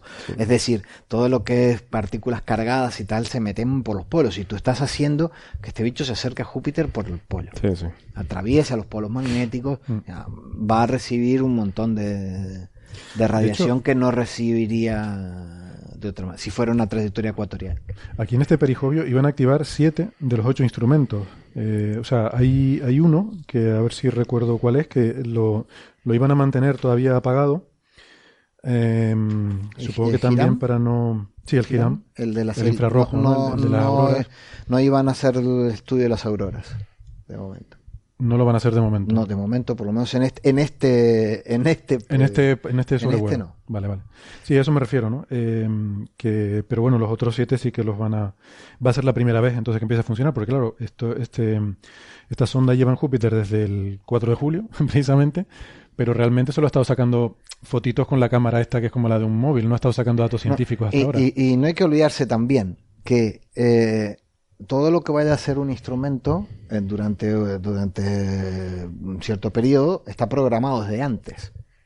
Pro- Programarlo implica este, programarlo, testearlo, ver un montón de simuladores, qué es lo que, que funciona todo bien y demás antes de mandárselo a la nave. Mm.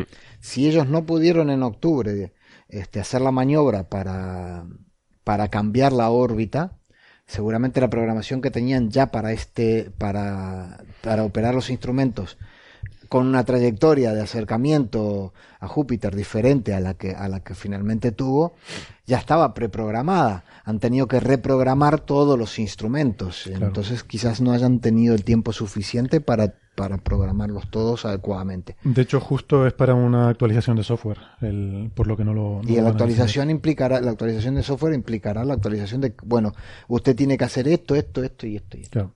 Eso es lo que pasa por no tener inteligencia artificial en estos bichos. Si tuviéramos un HAL que fuera la prioridad de la misión, pues ya Eh, HAL se encargaría de exacto, qué tengo que encender y cómo. Deja, deja, que encontraría ahí el, el monolito y ya da. Le ponemos, eh, mira, además muy, muy bien traído porque además es en Júpiter. Sí. Bueno, y de Cassini en Saturno, que Cassini ya es un viejo conocido, lleva desde 2004 eh, por ahí en el espacio. Y, No, de 2004 llegó orbitando Saturno, del Sí, sí. 97 creo Sí, que bueno, exacto. Sí, sí, 2004 en Saturno. Ya lo ha visto desde todos los puntos de vista, ha analizado todas sus lunas, nos ha eh, Ha, dado ha- descubrimientos. ha mandado una sonda, ha mandado que una era la sonda. Huygens, que, que bajó al, a, a la atmósfera del, del planeta. O sea, que ha sido una misión de un éxito absolutamente brutal. sin ningún problema. Eh, ni una sola que yo sepa. No, no he, eh, no, Bueno, no he visto ninguna Por lo menos ninguno, ninguno, go- ninguno gordo, ¿no? ninguno gordo. Y ahora está cambiando. Bueno, Ahora están haciendo la última fase de la segunda extensión de la misión. Sí. O sea, cosas para las que ni siquiera estaba previsto, pero como todavía Cassini, Cassini va, a- va a estrellarse contra el planeta en do- el año que viene, en 2017. en Y ahora, eh, vamos, eh, durante el, lo mucho tiempo de discusión de qué, qué hacer con Cassini, después de ya de la segunda extensión, que fue, creo que fue en 2007 o 2008, mm, y que cumplió la, la- la- la- aquella extensión, lo que han decidido es sacarlo de, de las órbitas que estaba, ponerlo justamente en una órbita polar que atraviesa en uno de los este, de las zonas eh, vacías de los anillos. ¿eh? Es brutal. la- la- va, va a atravesar los anillos varias veces, 20 veces. Va a pasar entre el polo y los anillos de, de Saturno. Y O sea, va a tomar vamos a tener muestras, lleva- datos de los anillos de Saturno absolutamente únicos, de- tomados desde dentro de los anillos. Y eso va a ocurrir el próximo año. Eso va a ocurrir ya. No, está ocurriendo ya. Ah, está ocurriendo ya. Sí, sí. Está, está ya en, en esa, en esa órbita, va a ser 24 pasadas por los anillos. Y además, que yo no sabía, lleva también instrumentos para eh, analizar in situ. Va a recoger muestras de Muestras. gas y de polvo de los anillos. O sea, vamos a tocar los anillos de Saturno. Y va a empezar por la parte exterior y luego va a hacer otro cambio en el que va a hacer otras órbitas en el, en el gap, digamos, en el hueco interior de los anillos, ¿no? Por lo pronto lo que, lo que nos está mandando son las imágenes esas increíbles del hexágono de, Mm. del, del polo norte de Saturno, que esa estructura hexagonal eh, que al parecer la gente que estudia estas cosas de hidrodinámica, si tú metes este, un medio un medio viscoso este, girando a diferentes velocidades desde, desde el centro al- al- hacia el, hacia la, la parte externa del, del- de ese disco que está girando, este, este tipo de estructuras en, en- en formas parece. geométricas es bastante usual. Porque Uno diría, ¿cómo puede ser, no? Aunque es la primera Ah, vez que estos, lo estos científicos tradicionales que no se dan cuenta que lo que tienen ahí es que son los ovnis, que están las- inteligencias extraterrestres generando este tipo de, de- de estructuras hexagonales, seguramente para Que- mandar algún tipo de mensaje. Es verdad que habrá que en la naturaleza que se, se conoce que no Pero es nada geométrica, ¿no? completamente natural. Sí, en la naturaleza no hay absolutamente nada Ninguna, geométrico. ninguna, ¿sabes? Solo la sal, con- la sal es lo único que es geométrico. Casi nada de los cristales, ¿no? Pero alucinante, Lo- sí, sí. El hexágono eh, tiene una propiedad interesante, ¿no? Y a lo Mm. mejor tiene que ver con esto que haya terminado eh, formando un hexágono, esta tormenta, porque es la única figura geométrica, eh, el único poli- polígono regular cuyo lado es igual al radio de la circunferencia que lo inscribe. Quiere decirse que el, o sea, la distancia del centro hasta una de las esquinitas del hexágono es igual al lado Mm. del hexágono. Al lado. Y esto hace, por ejemplo, que sea la única figura con la que tú puedes cubrir, junto con el cuadrado, que es trivial, cubrir una superficie bidimensional. O sea, los, los juegos de estrategia eh, en los Sí, que sí. tienes casillas son o cuadrados o hexágonos. No hay ninguna otra figura que tú repitiendo puedas cubrir completamente un tablero, ¿no? Entonces es como una configuración de mínima energía y es, esperable, es esperable eh, en situaciones donde tú tengas muchas de estas células. Lo sorprendente de esto es que es una sola, aislada. Es una sola. O sea, si hubiera muchas juntas, yo esperaría que naturalmente formaran hexágonos, porque es como la, la configuración óptima, ¿no? No, yo, yo lo, que, lo que estuve mirando, lo estuve leyendo, es que, es que si tú pones o sea, te digo, un fluido a, a girar y, a- y- y gira a diferentes velocidades según el- la distancia al centro, no solo se forman hexágonos, se pueden formar triángulos y otros tipos de figuras Sí, está relacionado de hecho sí con los flujos turbulentos que hay ahí, Sí, o sea que no es una cosa eh, de digamos de física estándar, ¿no? O sea, Cosa que escapa completamente a, mi- sí, sí. a mis Pero no es, no capacidades. es todavía algo que esté totalmente resuelto, ¿no? O sea, No, hay el- propuestas de esto, no se- son hipótesis más bien, ¿no? O sea, Esto todavía se le da vuelta. Esto lo descubrió lo descubrió la Voyager en, en- en- los años sí, 80 y después ya viejo, Cassini sí, la vio Cassini ya lo vio en el 2006. Sí, desde la Voyager se Desde sabía la esto. Voyager Sí, se vio, sí, sí, desde la Voyager. Ajá. Se ha visto desde tierra y fue- hay aficionados. El, el- el problema de Cassini fue que cuando se acercó al principio, eh, eh, el polo norte de Saturno no estaba iluminado. Mm. Entonces solo tomaba imágenes en el térmico. En cuanto empezó, cuando, en cuanto cambió la configuración geométrica y, el- y- y cambió de estación, Le dio el digamos, sol. empezó a darle el sol. Incluso hay fotos, hay to- eh, imágenes tomadas por aficionados, con telescopios aficionados, desde tierra que muestran el, El hexágono, sí. Y el polo sur al parecer no tiene esto. No tiene No. esto, ¿no? Simplemente, vamos, una pequeña variación en densidad o velocidades y tal. Y se Pero se ve que hay una forma. tormenta, ¿no? Justo en el polo. Sí, hay una especie de tormenta. Lo que pasa es, es increíble, ¿no? La, la duración de estas cosas, ¿no? Desde los años 80, Mm. eh, ya hace de treinta y pico años, ¿no? Que esto está ahí dando, Dando sí, vueltas. dando vueltas. ¿no? Dando vueltas, sí. Por la mancha roja de Júpiter, ¿no? Desde los tiempos de Galileo, por lo Mm. menos que sepamos Sí, hasta sí. ahí. Sí, que uno no está acostumbrado en la Tierra, ¿no? A que estas cosas de tipo tormentoso duren este, este tiempo, ¿no? Sí que hay sitios, en, eh, me parece que es en Venezuela, ¿no? Donde hay Ba- Basta una que tengas energía para retroalimentarla. Sí, no, Y- pero- y, pero y me la refiero- cantidad de energía No, que no, hay claro, pero- pero en no- estas zonas es absolutamente Pero uno no está acostumbrado a estas cosas, ¿no? O sea, sí que, sí que en la Tierra hay sitios, sí que conozco sitios donde hay tormentas siempre, ¿no? Eh, sitios en que- Venezuela y tal, pero... También hay que escalar los tamaños y las escalas temporales. Efectivamente, pero la lo que- velocidad del sonido es más o menos la misma, con lo cual, si la escala espacial es más grande, la escala temporal también va a ser más Sí, grande. no, por eso me refiero que, que, que nosotros no estamos acostumbrados a este tipo de cosas tan persistentes ¿no? en, en la Tierra. Claro. Bueno, pero, sí, una vez más, es un problema de la cantidad de energía Mm. involucrada en, el- en este asunto. ¿no? Hay que ver, la mancha roja se, se va retroalimentando, tragándose otros vórtices que se van formando eh, en el... eh, esta- todos estos, estos vórtices se forman en... Si ustedes ven a Júpiter y Saturno, en cualquier foto de Júpiter y Saturno van a ver como bandas ecuatoriales que se, que se, se forman paralelas al Ecuador. Mm. Sí, estos son zonas en realidad donde, la, donde en, en unas la materia está subiendo y corrientes convectivas eh, que hacen que la materia sube, eh, el material caliente sube hacia la superficie, desplaza, eh, desplaza al, que está en la superficie más frío y el más frío se mete para adentro. Entonces, como esto además se hace en un, en, un, en un sitio donde está rotando muy rápidamente el gas, ¿sí? Te queda, te- tú tienes una banda de un color más brillante que está más caliente, que es material que viene desde dentro, y una banda más fría que es material que se está metiendo hacia adentro. ¿ah? Y eh, esto hace que además eh, las- las- las- la velocidad de rotación sea diferente en ambas, en ambas bandas.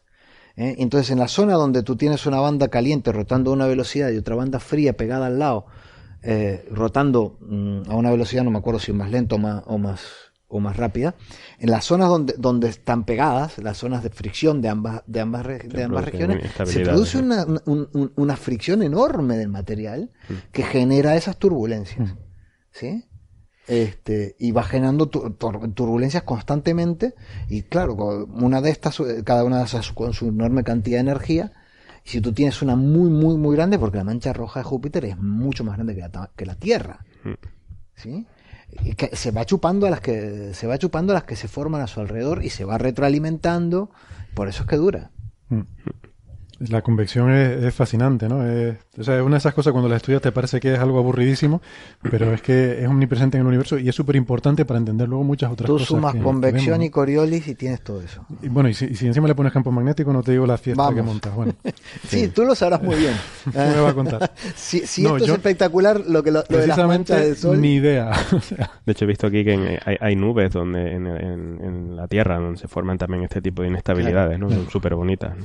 Ahora, eh, nuestros oyentes no lo ven, pero Andrés nos está enseñando en la pantalla unas fotos de nubes Mm. muy bonitas en la Tierra. Bueno, pues vale. Entonces, si quieren, vamos a ir pasando al tema que le gusta a Javier eh, y vamos a, vamos a ir hablando de otras cosas. Eh, bueno, ya les digo, yo es que mm, quiero hablar de, de una cosa que me ha tenido enfadado unos días, eh, porque me ha, me ha tocado la vena, la vena sensible. Así que nuestros oyentes que les interesen los temas científicos, pues prácticamente pueden irse ya a dormir si, si no están durmiendo ya y, y dejarnos aquí con nuestras, con nuestras paranoias, ¿no? Em, bueno, nada, estos días la verdad es que han, surgido varias noticias. De hecho, nos han llegado preguntas de oyentes sobre eh, temas de avistamientos de ovnis y cosas así, que bueno, son cosas más o menos comunes, ¿no? Tampoco es que, tengan gran cosa particular. Pero bueno, hay, hay uno en particular que, que me ha tocado un poquito más de cerca porque tiene que ver con... eh, está sacado de imágenes de un satélite que se llama Soho, que le tenemos mucho cariño en esta casa. Yo par- particularmente le tengo mucho cariño, luego cuento un poco por qué. Y entonces, pues nada, me he puesto a leer cosas y me, he indignado. Así que he dicho, vamos a, vamos a explicar un poco mejor aquí algunas cosas. Entonces, antes de entrar en los temas de los avistamientos, yo más o menos he estado contestando las preguntas que he podido en redes sociales, que por cierto les invitamos a, a todos nuestros oyentes, bueno, si queda alguno que no haya pagado ya el, la radio, eh, que efectivamente que nos sigan en redes sociales y nos manden sus preguntas o lo que quieran, que estamos en Facebook y en Twitter, y muy aburridos porque nadie nunca nos, nos dice nada. Eh, bueno, salvo cosas de estas, ¿no? De ovnis y tal. Eh, no es broma. Entonces, bueno, a mí me interesaba tratar un poco el tema de la ufología en general, o sea, ¿no? como, como fenómeno, como fenómeno social. Aparte luego de que eh, en- entraremos en el tema eh, específico, ¿no? De algunos de estos avistamientos, ¿no? Eh, aquí hablamos a veces de magufadas, que es una palabra que yo no sé si saben viene de magia y ufo, ¿no? No es de eh, el término que usamos en Canarias de mago, no, no tiene nada que ver A mí con nunca eso. me ha gustado esa palabra, no sé, le tengo un poco de... Bueno, la usamos. Eh, Pero bueno. entonces he estado leyendo un poco ¿no? sobre el tema y, y he encontrado una cosa que la verdad es que me ha dejado con bastante desasosiego, porque al parecer, eh, en general, las creencias irracionales, eh, aquí hablamos del, del fenómeno... Vamos a ver, quiero dejar claro una cosa. Cuando hablo del fenómeno ovni, de la ufología, no estoy hablando de la posibilidad de existencia extraterrestre, eh, de otra, de vida en otros sitios, de inteligencia en otros sitios, que yo creo que es un tema que aquí hablamos mm, con total seriedad y es un tema yo creo que los científicos, sobre todo los astrónomos, yo creo que no ponemos en cuestión que, pueda haber vida o que probablemente haya vida e inteligencia en otros sitios, ¿no? No, no es eso lo que estamos cuestionando. Eh, de hecho, por el principio cosmológico simplemente, si no pensamos que vivimos en un sitio especial, pues lo lógico es pensar que hay vida en otros sitios, ¿no? Eh, o sea, lo, lo que, lo que criticamos habitualmente es el fenómeno este que surge en los años 60, quizás finales de los 50, que empieza con las fotos estas borrosas de los platillos volantes, las nubes lenticulares, eh, los tapacubos, eh, la- las fotos ¿no? que, que se sacaban en aquella época, los tapacubos y tal, y la cultura esta que se genera, porque estamos en la época del declive de las religiones tradicionales, entonces se genera una especie de cultura mm, pseudomística de extraterrestres que nos visitan, que son seres superiores, que son seres de luz, que nos protegen, que velan por nosotros. Sí, esto es un poco, seguramente era eh, después de la Segunda Guerra Mundial, ¿no? Seguramente el mundo había entrado en, un- en una época un poco oscura, ¿no? Y, y- y entonces la gente buscaba lo que fuera, ¿no? Y hasta que llegó eh, el, el fenómeno hippie y la gente encontró otras formas de... Sí, lo que pasa es que yo creo que también es muy importante en todo esto el contexto histórico de que las religiones tradicionales ya no satisfacían tanto. O sea, la religión católica, por ejemplo, eh, empieza en, en esa época una crisis muy profunda en la que se separa bastante de la sociedad. ¿no? Mm. O sea, hay, hay países en los que no tanto, eh, pero en otros, en otros sí. O sea, en sitios como Estados Unidos, por ejemplo, eh, la gente eh, cae muy rápidamente el seguimiento de la religión católica. Por supuesto, aumenta el de otras religiones eh, también cristianas, ¿no? De, eh, no sé, eh, protestantes, luteranos, eh, adventistas del séptimo día, no sé qué. O sea, empieza a surgir toda una serie de ramificaciones, ¿no? Y, pero mucha de esa gente que no entra ahí, yo creo que mm, adoptan el tema este de los extraterrestres como ángeles, como una, una especie de forma de religión, ¿no? Em, porque, mm, bueno, independientemente de lo que tú puedas creer o no, mm, o sea, llega un momento en que cuando empiezas a juntar evidencias, eh, te das cuenta de que hay ciertos comportamientos que se salen de lo racional, o ciertas creencias que se salen de lo racional en estas cosas, Porque bueno, creo que lo decían en Expediente X, ¿no? O sea, es que quiero creer. Estas cosas es que tienes que querer creer, ¿no? Esto sí, ya lo hablamos en su momento, ¿no? Sea, igual que la gente buscaba a Dios porque le resolvía una serie de problemas probablemente irresolubles, pues bueno, había gente que buscaba ovnis porque justo el hecho de buscar la prueba de que existen unos seres que lo más probable es que nos estén cuidando, ¿no? Para, para por el bien nuestro, le resuelve unos problemas que no, no, lo, no le podía resolver seguramente en ese momento la religión, ¿no? Mm. Eh, pues aquí viene yo creo que va mucho más allá, que es mucho más básico. Eh, simplemente que nos encanta, nos encantan las conspiraciones, nos encantan las cosas raras, nos encantan eh, saber que nos digan que nos vamos a curar con una, agüita bendita o con una pastilla de azúcar. nos encanta, eh, ¿A quién no le ha gustado mirar esos programas? Porque, ay, y, y, y sin los que yo creo que tiene que haber algo más. Pero fíjate. Todos creemos que tiene que haber algo más. Vale, y entonces, y ahí viene la pregunta, ¿y por qué? Porque, y vamos con ¿no? lo que hablamos antes de las motivaciones y tal. Pues resulta que hay estudios que vinculan eh, este tipo de, de, fenómeno social con un tema biológico evolutivo. Mm. Eh, y, es un tema en el que se está, se está investigando bastante. Y la, religión, entiendo que está forma parte de eso también. Religión, superstición, eh, ufología, todo esto va en un grupo. O sea, más, más que el, hecho en sí es la disposición de la gente a creer en ciertas cosas mm. independientemente de eh, los criterios racionales, empíricos, o, o sea, simplemente de yo quiero creer en tal cosa. Quiero creer en algo, ya está. Y en particular en creer en, en eh, más que en algo, en, en, eh, una especie de, de, seres superiores, de seres con voluntad. O sea, no, no de creer mm, no de creer en cosas misteriosas, pues la ciencia está llena de cosas misteriosas, aquí estamos todo el día hablando de materia oscura y nos quedamos tan tranquilos, ¿no? Hablamos de la estrella de Tabi y no sabemos lo que hay. Pero no, hay, hay otro tipo de creencia en, eh, que tienen que ver con la existencia de una voluntad, de una conciencia. Y aquí es donde está el, rollo evolutivo. Y esto parece ser que tiene que ver con un mecanismo según el cual eh, tendemos a atribuir eh, una voluntad, una personificación en cosas que no la tienen. Entonces, simplificando mucho, ¿no? Eh, tengo por aquí un, un ensayo en el que se habla de un libro de un investigador que se llama Kelly James Clark, que tiene un libro que se llama Religions and Sciences of Origins, que no sé si estará traducido al español, Religiones y la ciencia de los orígenes.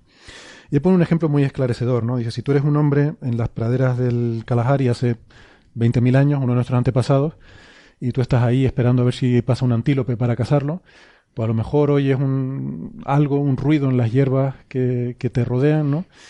Que, bueno, podría ser simplemente una brisna de, de viento o podría ser una serpiente. Entonces tú no tienes una evidencia empírica de que eso sea una serpiente, pero probablemente si sales huyendo, creyendo que es una serpiente, tiene más probabilidades de sobrevivir. Entonces este mecanismo tan sencillo lo que hace es que eh, tengamos una especie de tendencia subconsciente en nuestro cerebro a atribuir una voluntad a cosas que quizás no la tienen.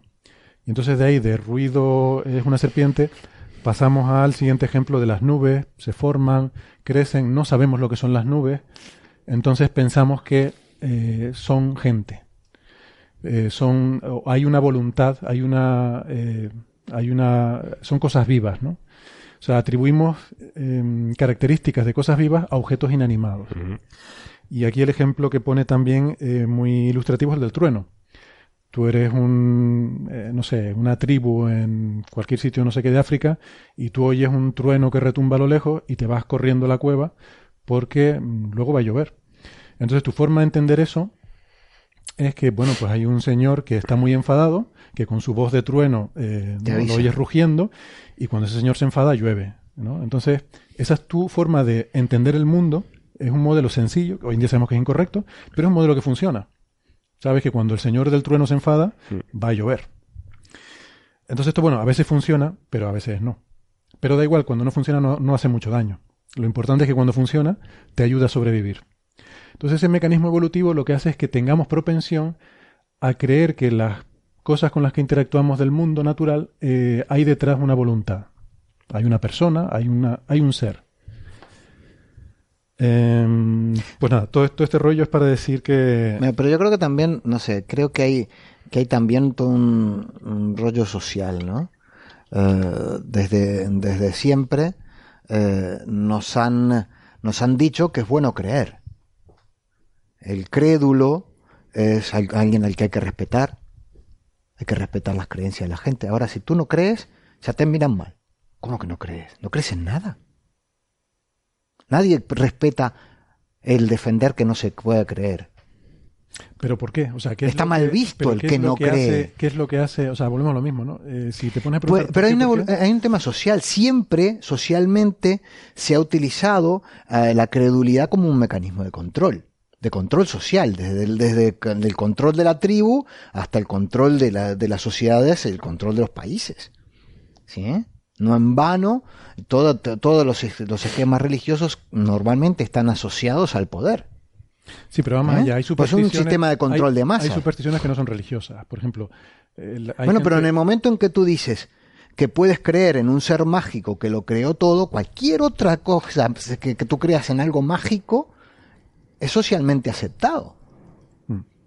Porque de verdad, si tú, cre- si tú, si tú eh, eh, eh, crees que es respetable y debe ser fomentado y respetado y hay leyes para respetar eh, a- a la- las creencias religiosas, creencias en un ser superior que todo lo creó, que es omnipresente, omnisapiente, no sé qué, y, to- y toda la historia, que no hay ser más mágico que un dios omnipresente, omnisapiente, no, no, no se me ocurre nada más, más mágico que eso.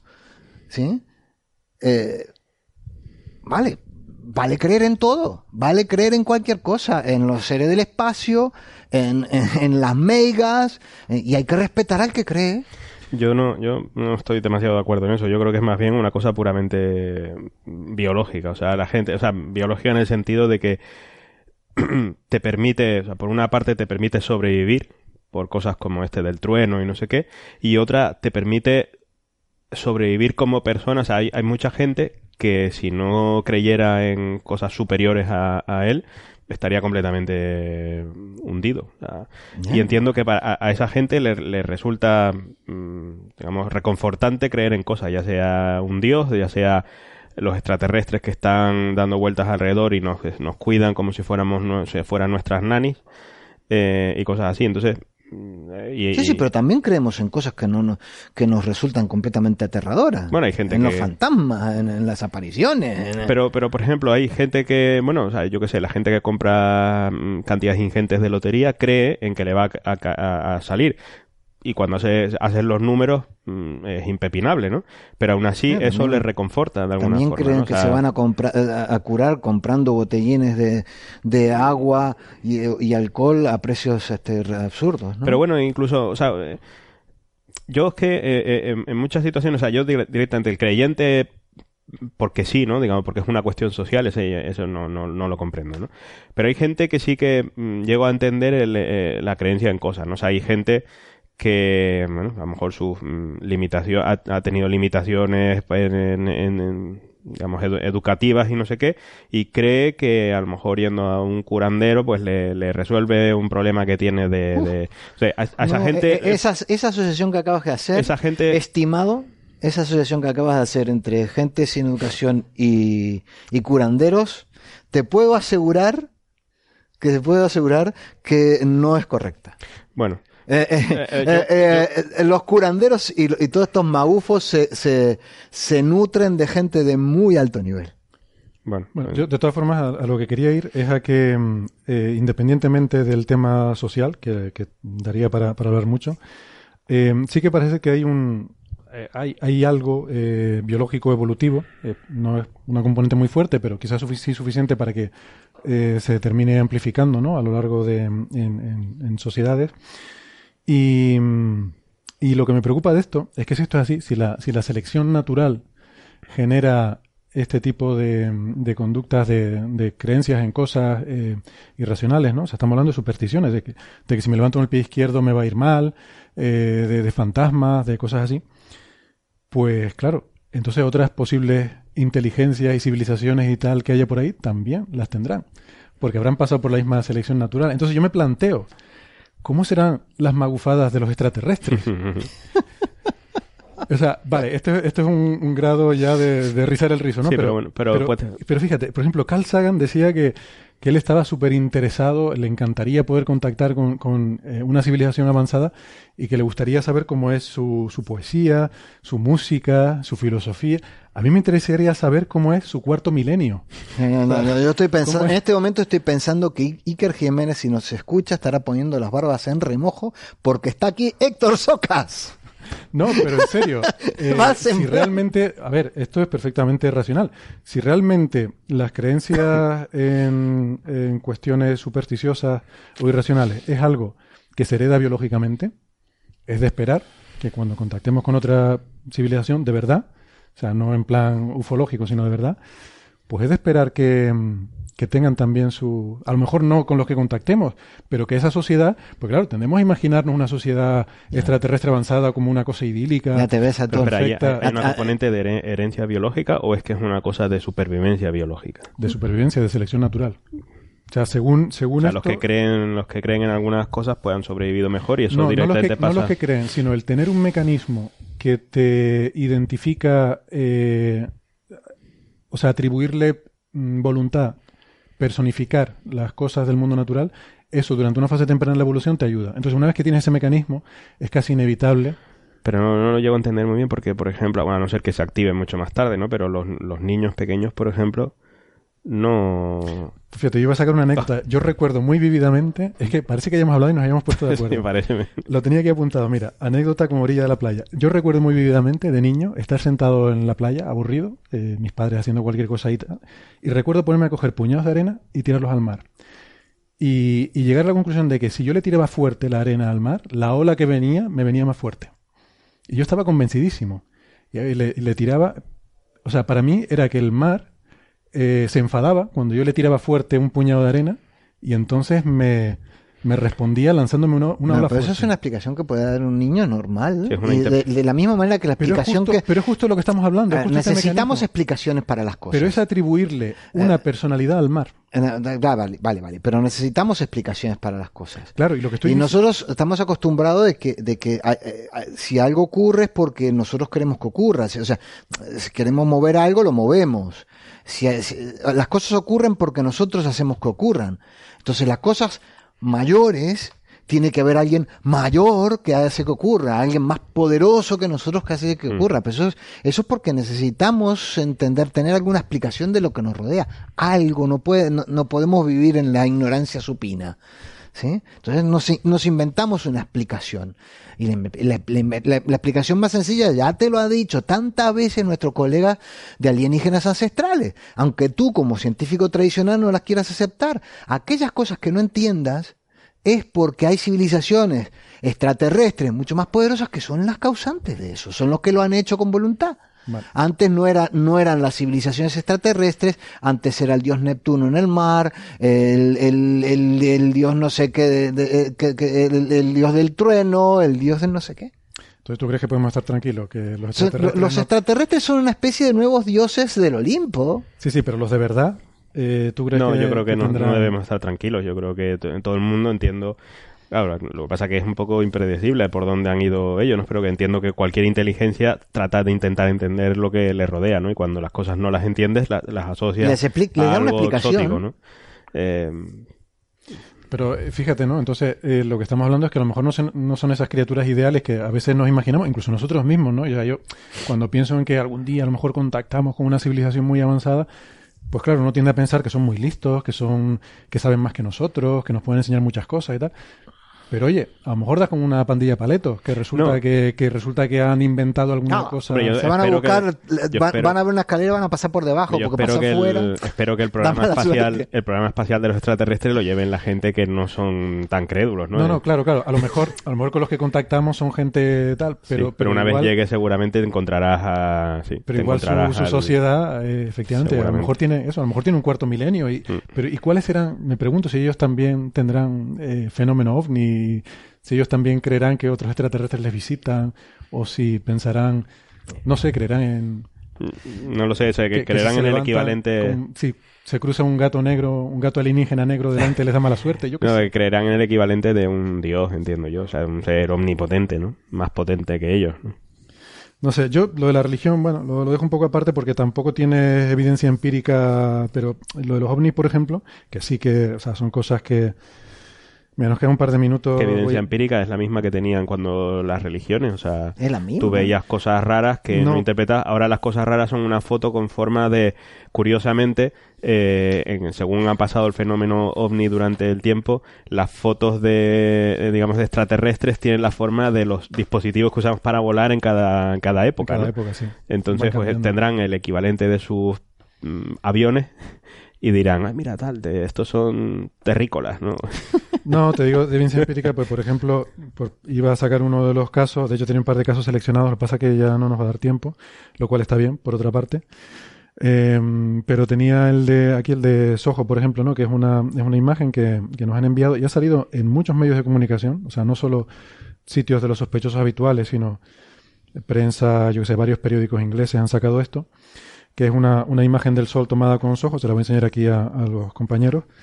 Que Y no a la webcam, visto, si quieres, a lo mejor donde se ve esta rayita en la webcam, no sé yo si lo van a poder ver. Bueno, Probablemente no. Pero esto lo voy a poner en las redes sociales y se ve una rayita que sale aquí del sol uf. y dicen que esto claramente es una nave que está despegando. Despegando del sol, pero obvio. Además es del mismo color. Aquí está esta imagen en blanco y negro, pero esto es amarillo, como todo el mundo Y la sabe. nave es amarilla también. Y esto es el mismo color. Entonces, no, esto es la estela porque se ha estado abasteciendo en material solar. Ahí es lo que le, el líquido. Plasma solar, tiene un motor de plasma solar, ya está. Entonces, bueno, creo que lo voy a dejar para el próximo programa, pero yo mm, he perdido un día de mi tiempo en poner a mirar esto porque, mm, claro, lo primero que uno hace cuando se ve una cosa de esta, esto lo buscas en Google y enseguida te aparecen las explicaciones. Por eso te digo, hay- La- la- la- hay las veces que tú pones algún programa tipo cuarto milenio y te empiezan a mostrar las imágenes de esas con, con ven aquí unas naves que aparecen, puntos brillantes que aparecen Sí. y desaparecen, no se han enterado de lo que son los hot pixels, ¿no? No Pero se han enterado de nada. ¿Qué te lo vas a poder explicar? Pero- son naves. Pero el que quiera, o sea, el que quiere O creer, está- el que que quiere van. creer está claro que no va a buscar en Google, pero la mayoría de estas cosas las buscas en Google, ¿no? Y te sale están explicadas. Esta no está explicada en ningún sitio. Entonces yo perdí un día de mi tiempo en, en- en buscar lo que era esto, ¿no? Y, y se puede hacer. O sea, simplemente hay que tener un poquito de, un poquito de voluntad, ¿no? No hace falta ser eh, científico, no hace falta ser experto en física solar. Esto es cuestión de poner un poquito de voluntad y enseguida, bueno, enseguida no. O sea, como digo, yo estuve ahí un día buscando información, mirando otros datos porque hay otros satélites. Este mismo satélite tiene otros instrumentos, en otros filtros que toman otras imágenes. Es saber, entender un poco lo que representa esta imagen. Lo, dejamos para otro día. eh, y tampoco. eh, bueno, a lo mejor si lo hablamos otro día con más calma les explico por qué me, me ha hecho enfadar esto. Em, pero la cuestión es que si uno quiere, con un poquito de, de voluntad, lo busca, ¿no? Como hacen nuestros oyentes, por ejemplo, han visto cosas del avistamiento en Miami, que resultó que era un cohete Atlas 5, que despegó de Cabo Cañaveral. total. Tú conoces, Javier, muy bien. Espectacular, 5 lo porque acabo de ver, es espectacular. Tú viste un Atlas 5 levantarse hace poco, ¿no? Sí, Fue el de Osiris Rex, sí, era un Atlas sí, 5. sí, sí, sí. Lo que pasa es que Pasa lo viste de de, día. noche. Claro, este era de noche. Eh, además se ve que, es de noche, debe ser de tardecita de o algo así. Antes de amanecer. Eh, ya está iluminada, Claro. la, la estela está iluminada por el sol Exacto, a una cierta altura. Es espectacular. Espectacular. Pero es que la mayor parte de las cosas esas que vemos que son, son fenómenos naturales. Claro, pero el que quiere. explicables. Bueno, este no es natural, es artificial. Pero lo que digo es que el que quiere. digo, Claro, el, el que quiere lo busca un poquito y enseguida encuentras la respuesta, ¿no? Este desojo es un poquito más rebuscado y ya te digo, lo amenazo con volverlo a sacar otro día para explicarlo porque me voy a quedar con las ganas. Pero, mm, claro, uno tiene que perder algo de tiempo, ¿no? Y esto va con una cosa muy interesante que se llama el principio de Bartolini, que es el principio de... ¿Cómo es? El principio de asimetría del bullshit, asymmetry principle. eh, principio de asimetría de las estupideces. Mm. Que dice que Justo acaban de ponerla en el chat de YouTube. Claro. El principio de asimetría de las estupideces dice que cuesta un orden de magnitud más de energía desmentir Explicar. una estupidez Claro. que producirla. Entonces, eh, amigos, nosotros encantados de mirar todas las imágenes que nos pasan de avistamientos ovni, pero comprendan que es demasiado tiempo y esfuerzo ponerse a mirar cada una de estas cosas e investigar lo que es. Y habrá cosas que no sepamos lo que son. Además, hay Brandolini, investigadores especializados Brandolini, en ¿no? eso. No dije eso. ¿Qué dije? Sí, no sé. No, Brandolini. Serios investigadores especializados en eso, repito. Pueden ir a verlos en alienígenas ancestrales. Ya, bueno. History Channel. Sí, a veces hablan de expertos, ¿no? Me hace mucha gracia cuando hablan de los expertos. Este, por ejemplo, el de Soho, es que no tenía ni idea de lo que está hablando. Y es por ahí en, la, en, los, en las noticias, en los periódicos, los expertos en ufología dicen que esto es claramente... Pero, Dios mío, no tienen ni idea. O sea, de verdad, se los explico la semana que viene porque yo no me puedo quedar así. Bueno, pues no te enojes. Otra semana Estoy más. muy enfadado. Otra semana Vamos. más enfadado. No te enojes. No, ¿sabes lo que voy a hacer? Esta noche cuando llegue a mi casa lo voy a grabar. Voy a grabar un monólogo de dos horas de duración sobre esto. Si, si Lo voy a te enojaras internet. en todos los que difunden esoterismos, No, magufadas. me- no, me enfado porque esto, eh, el- o sea, esto ha salido en otros periódicos, eh, pero y nadie ha salido poniendo la explicación de lo que es esto. Entonces, No, porque la explicación no tiene más mínimo interés. Mm. al principio asimetría del interés también, ¿no? No, la explicación no tiene más mínimo interés. ¿A qué le importa? Ah, esto era, ah, esto era. ah, está, pues. Siguiente magufada. Bueno, eh, a todo esto, yo, por terminar, yo de pequeño, además de tirarle arena, también le tiraba piedras al mar, debo confesar. También tiraba piedras. Con y el mismo interés de que, de, de los- de que te las devolviera. Alguna vez me llegué a asustar y me retiré de la orilla. Porque le tiré una piedra gorda y me vino una ola que dijo, "Uf, me voy porque de aquí voy a terminar, eh, Yo voy a tengo terminar mal porque el, de- el mar es más grande que yo. De estar rato, Pero- rato, rato observando el cielo, a ver por qué esa- ese punto brillante se movía de esa manera tan extraña, que debe ser, debería ser algo raro. Pues tenía que ser algo raro y no era, no era sino que el planeta Venus. Claro. Yo insisto, de pequeño me encantaba el programa de Jiménez del Oso, que era Sí, a mí también, el primero de Pero era un poco por él, ¿no? O sea, era un tío tan exótico que... Es verdad, era un tío muy curioso. Em, y bueno, pues nada, pues estas cosas yo en- entiendo que generan interés, ¿no? A mí me Pero- encanta de Hijas Ancestrales, insisto. El mejor programa cómico de la televisión. Pues nada, con esa recomendación de programa cómico, eh, ¿cósmico o cómico dijiste? Cómico. Ah, bien, bien. Eso sí, más de 10 minutos no aguanto. A los 10 minutos cambio. Pues con la recomendación de alienígenas ancestrales les vamos a dejar por hoy. Les emplazamos para la semana que viene. Esperamos tener un programa eh, un poquito más variado de contenidos y con, y con más ciencia. Bueno, también ha estado bien hoy. Hemos hablado de cosas también. Programa de fin de año. también- La verdad, les voy a decir la verdad, no teníamos ganas de trabajar hoy. No, en el fin de año se hacen refritos normalmente, ¿no? O sea, Bueno, sí, ya. Pero el de no. despedida del año. Ya el, el del refrito es el del bueno, 20 es de la semana sí. que viene. El que tiene audiencia, el otro ya no, cuando está todo el mundo borracho ya... Nosotros no, ya les adelanto, nosotros vamos a hacer nuestro programa normal en la semana de Navidad y la semana de fin de año también, porque, porque sí, porque, porque ustedes lo valen. Así que con esto les dejamos. Gracias a los amigos que han estado viéndonos por el streaming y chateando con Andrés. Yo la verdad que no he estado pendiente Sí, de poco, nada poco del caso he podido hacerlo porque ha estado interesante, pero... pero ahora, ahora sí me quedaré un ratito viendo el chat y, y podemos, podemos hablar un poco de, de lo que quieran. Por favor, eh, eh, no de este último tema, que estoy un poco ya un poco quemado.